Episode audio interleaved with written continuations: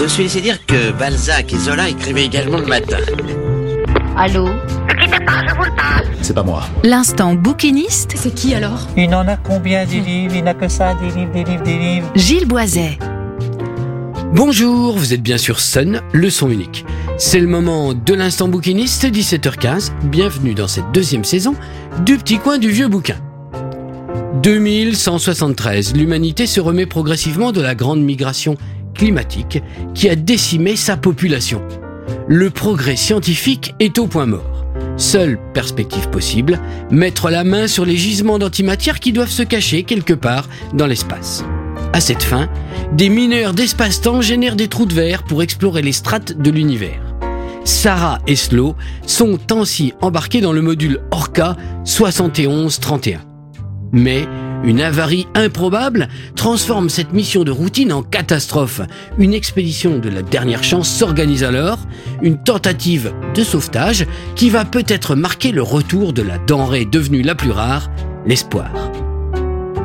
J'ai traversé le premier chapitre de ce livre comme un champ d'antimatière, me demandant à quel moment l'intérêt de ma lecture allait y être irrémédiablement aspiré.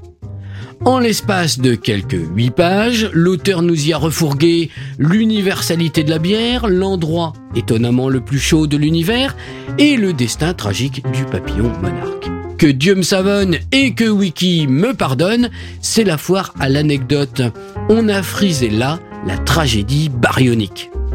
Mais heureusement, à bord de l'Orca 7131, la commandante Sarah McTeslin et son adjointe Slow Resende ont pris les choses en main, se sont emparés du récit jusqu'à le porter au-delà des strates de l'univers et jusqu'à le ramener au centre d'une lecture passionnante. La tragédie de l'orque est le premier opus de la trilogie baryonique de Pierre Rofast. L'ouvrage a été publié en mars 2023 aux éditions des Forges de Vulcain. Il avait été sélectionné à Nantes pour concourir à l'obtention du prix littéraire Utopial 2023. C'était là un concurrent sérieux aux autres ouvrages en lice. La lutte a promis d'être chaude et les discussions du jury ont dû être aussi tumultueuses qu'un forage à travers un trou noir. Le suspense promettait d'être d'un silence assourdissant. Depuis, l'on a su le nom de l'ouvrage effectivement récompensé, le lauréat du prix Utopial 2023. Il s'agit du court roman de science-fiction Rossignol, écrit par Audrey Plenette. Toutes nos félicitations à cette jeune autrice pleine de promesses et de talent. Quoi qu'il en soit, La tragédie de l'orque est un livre de science-fiction, un roman de genre. Il est tout simplement passionnant. Sarah McTeslin et Slow Resende, à bord de l'Orca 7131, sont entrés dans un trou noir un lundi d'avril 2173 à 5h31 GMT. Depuis, il n'y a pas eu ni de fermeture du bur, ni de fontaine blanche, qui annonce la fermeture du trou noir ainsi créé. Le 3 mai 2173, au centre de commandement de Lara, sur Terre, une alarme P1 906 a retenti. La France n'est plus alors qu'un pays touristique où seule la moitié nord est vivable. Mais le monde n'a pas changé. Ses dirigeants, sous couvert d'une recherche d'antimatière à laquelle ils ne croient pas, ont organisé un pillage en bonne et due forme de toutes les planètes exploitables rencontrées. C'est que le voyage sidéral a bien évolué. La clé de l'espace était dans ces trous noirs. Le monde est divisé alors entre moderne et anti-moderne, entre partisans du progrès et opposants à toute technologie telle que les Bernanos et autres néoludistes. Ah non, c'est un peu court, jeune homme. La référence est un peu expéditive. On pourrait dire au Dieu bien des choses en somme. Quoi qu'il en soit, le livre est bien écrit, dans un style agréable et fluide, le récit est habile et prenant.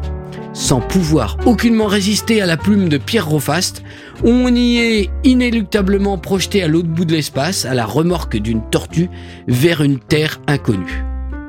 Le monde décrit y est de façon plausible et cohérente, les personnages y sont attachants, à la fois héroïques et communs, ils sont pleins d'un passé qui s'accroche à eux, comme chez tout un chacun, vient résonner dans leurs actions et leurs réflexions. Ce premier tome, tout passionnant qu'il est, se clôt sur un épilogue aussi dramatique qu'énigmatique, promesse d'un second volet. Plus prenant encore reste qu'il va falloir attendre. Ne pourrait-on pas envoyer vers Pierre Rofast un S Orca afin de gagner un peu de temps sur le suspense? Voilà, c'était le petit coin du vieux bouquin, vous êtes toujours sur Sun. La bande son idéale de votre week-end, le son unique sur le 93 de la bande FM à le 87.7 à Cholet et sur la radio numérique à Saint-Nazaire, Pornic, Angers et La Roche-sur-Yon.